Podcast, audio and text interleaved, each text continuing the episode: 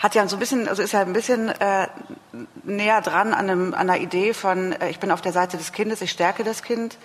Und äh, ich kann aber auch, also ich lobe nicht die ganze Zeit unsinnig, sondern ich, also auch Sachen, die gar nicht lobenswert vielleicht sind, weil und, und ich sage aber auch gleichzeitig gelegentlich Nein, was mhm. Sie ja auch mhm.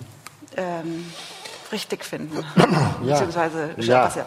Also, also wie gesagt, ist, äh, ich glaube, das ist gut. Es ist, das ist wunderbar, dass dieses Buch äh, genau äh, dieses Jahr kam, weil, weil da können wir uns alle so spiegeln und sagen, will ich eigentlich das oder, oder will ich das nicht? Und wenn ich das will, äh, und das wollen unsere Politiker ja, wollen ja genau diese, diese, diese Tigererziehung. Also das heißt, das erste sechs Monate nach der letzten PISA-Untersuchung wollen die das. Weil das macht Deutschland erfolgreich.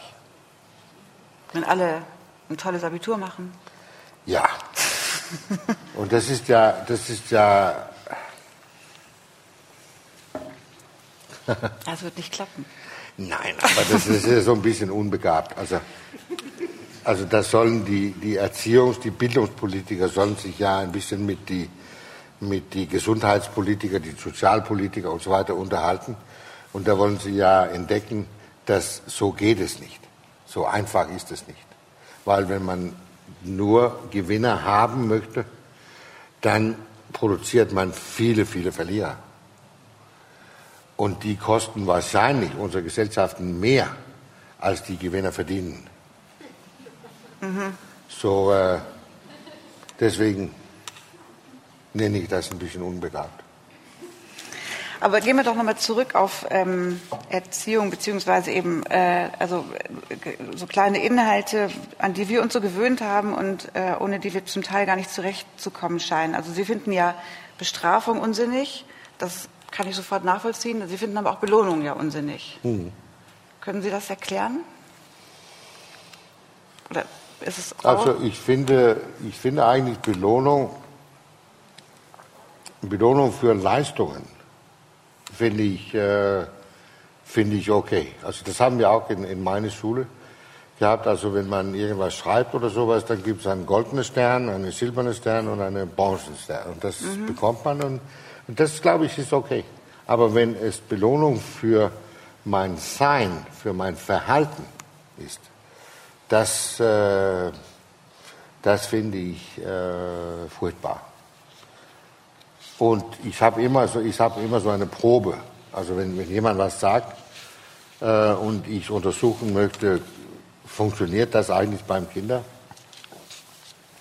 Dann frage ich mich immer, wie, wie wollte das unter Erwachsenen funktionieren? Und ähm, es ist eine, eine große Tendenz im Norwegen zum Beispiel, kommen diese, die, diese verhaltenspsychologische und verhaltenstherapeutische Methoden rein, wo man immer belohnt. Jetzt straft, bestraft man nicht mehr, mhm. aber belohnt und lobt. Und dann ignoriert man, wenn mhm. die Kinder nicht das Richtige machen. Oder, so wie Super Nanny, ein Timeout. Mhm. Ja, stilles Stuhl, irgendwas. Das sind alles altes, alte Wein auf, auf alte Flaschen. Ähm, und und äh, es kommt ja darauf an, was wollen wir? Also wollen wir eigentlich gehorsame Kinder, die genauso machen, wie wir wollen? Und dann gibt es keinen Zweifel. Dann muss man solche Methoden verwenden. Die meisten Eltern heute wollen ja eigentlich beide. Also wenn man sagt, ich, willst du, dass dein Kind sich als Mensch, Persönlichkeit wachsen und entfalten und so weiter und Zugang zu seinen zu seine, äh, äh, Fähigkeiten und Talente und so weiter bekommen? Ja, sage ich, das möchte ich. Das sage ich. Oder möchtest du Kinder haben, die gehorsam sind? Das möchte ich auch. Kann ich beide haben. Mhm. Beide, glücklich auch. Ja, beide, ja, glücklich soll genau. auch sein. Ja. ja, nein, leider nicht. Das, das, das geht nicht. Also man muss sich entscheiden und sagen, was, was will ich? Und, und ich möchte wirklich gerne äh, äh, sagen, dass, dass ich finde diese, diese chinesische Frau sehr, sehr sympathisch. Äh, ich wollte, also ich bin froh, dass ich mit ihr nicht verheiratet bin und Kinder haben, aber das ist was anderes. Weil, weil diese, diese Frau ist, ist ehrlich, die sagt, das will ich. Ich bin die Mutter, ich entscheide, ich will solche Kinder haben. Und die Wunderschöne bei dieser Geschichte ist ja, es ist ein riesengroßer Beweis für, was ich sage, nämlich Kinder kooperieren immer. Mhm. Diese Frau wohnt in Kalifornien. Es gibt tausende von anderen Menschen rundherum, die nicht Chineser sind und so weiter. Und trotzdem machen ihre Kinder genau mit. Genau machen die das, was, was Mutti will.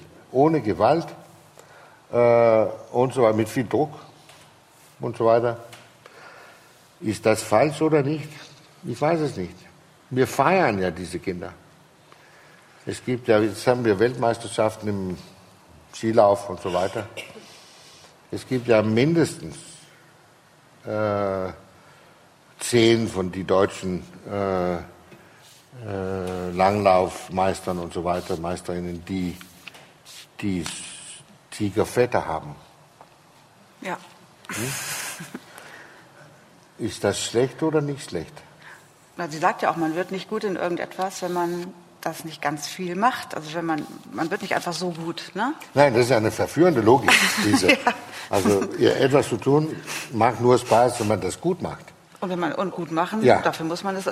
Und da muss man sich viel üben. Muss man arbeiten, ja. ja. Da muss man sich bemühen. Und das wiederum erfordert Strenge. So, der, zack, zack, so. So, so hat meine Deutschlehrer in der Schule jede Stunde angefangen. Übung macht den Meister. Ja. naja, aber nochmal zurück. Also wir, wir, die heutigen Eltern wiederum, die westlichen Eltern, da sagt sie ja wiederum, die geben viel zu früh auf. Also Amy Schuer sagt das. Ähm, da haben Sie aber auch mal gesagt, Eltern sind heute wie Journalisten, sie fragen die ganze Zeit. Ne? Sie fragen ihre Kinder, möchtest du einen Toast oder möchtest du ein Schwarzbrot? Möchtest ja. du und so. Und ähm, das ist ja auch nicht so ideal. Also lass mich hier mal sagen, mhm. ich bin sehr froh, dass Frau Chao in die amerikanische Mütter mit chinesischen Müttern vergleicht. Weil die beiden Nationen wollen genau dasselbe. Die wollen Gewinner produzieren, die wollen Erfolg haben, die wollen Nummer eins sein und so weiter. Wir können uns ja fragen, wollen wir das auch? Äh, und soweit ich weiß, sind wir mit weniger zufrieden. Äh, müssen wir in wir Dänemark hier in Dänemark ja. oder ja, wir hier in Deutschland? Ja. ja. nein, aber das sind ja nur so halbalte Politiker, die, äh, die, die das, dieses Spiel noch spielen. Aber mit diesen Fragen ist richtig. Also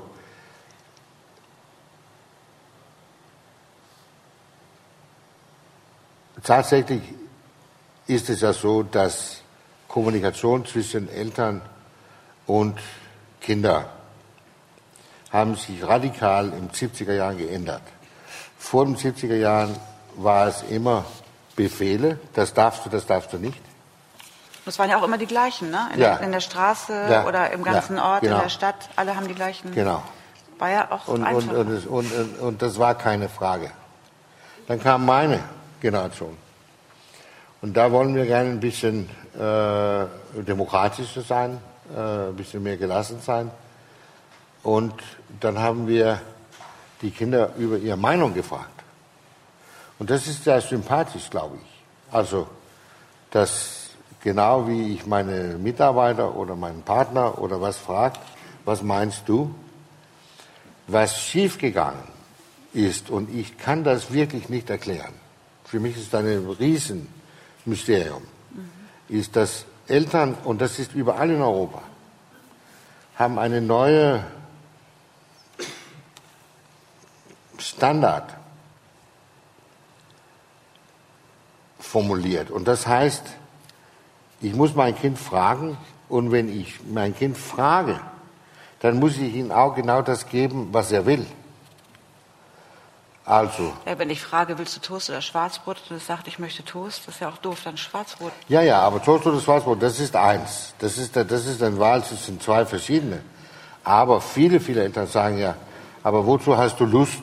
Was, was wollen wir machen heute?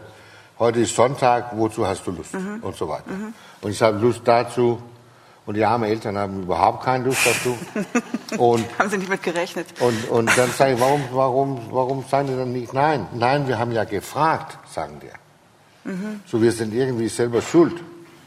Und das ist wirklich für mich sehr, sehr interessant, weil das wollte dieselbe Menschen nie machen, wenn es, oder so wollen die nicht denken, wenn es, also unter, ich und meine Frau zum Beispiel, ich frage meine Frau, was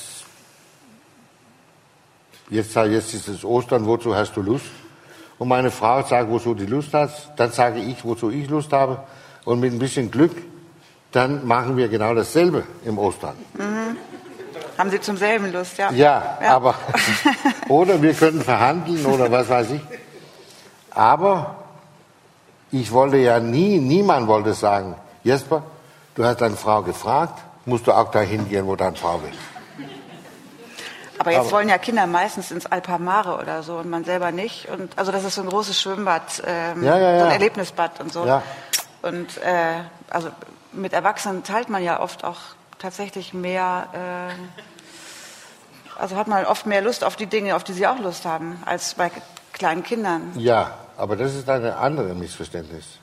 Und das ist, dass Eltern sollte mit Kindern in so einer Art und Weise sein, dass die auf selbe Ebene als Kinder sind. Und das ist furchtbar, weil heute, wenn die Kinder auch in Kindereinrichtungen sind und so weiter, die lernen überhaupt nicht darüber, wie, wie ist man eigentlich erwachsen. Also was ist für Erwachsene? Also ich habe eine Familie in Dänemark getroffen und die waren in Paris äh, äh über, über letzten Sommerurlaub, glaube ich und stand vor dem äh, Louvre. Und die beiden Eltern haben also ein ganzes Leben wirklich gedacht, mein Gott, einmal will ich in der Louvre. Und da haben die unglücklicherweise die Kinder gefragt. und hab, hab Louvre so ein bisschen beworben und sagt, oder ganz viel, und sagt, haben ihr Lust mitzugehen? Die haben überhaupt keine Lust. Und die Eltern sind nicht reingegangen. Okay. Und das ah. ist eine Katastrophe. Mhm.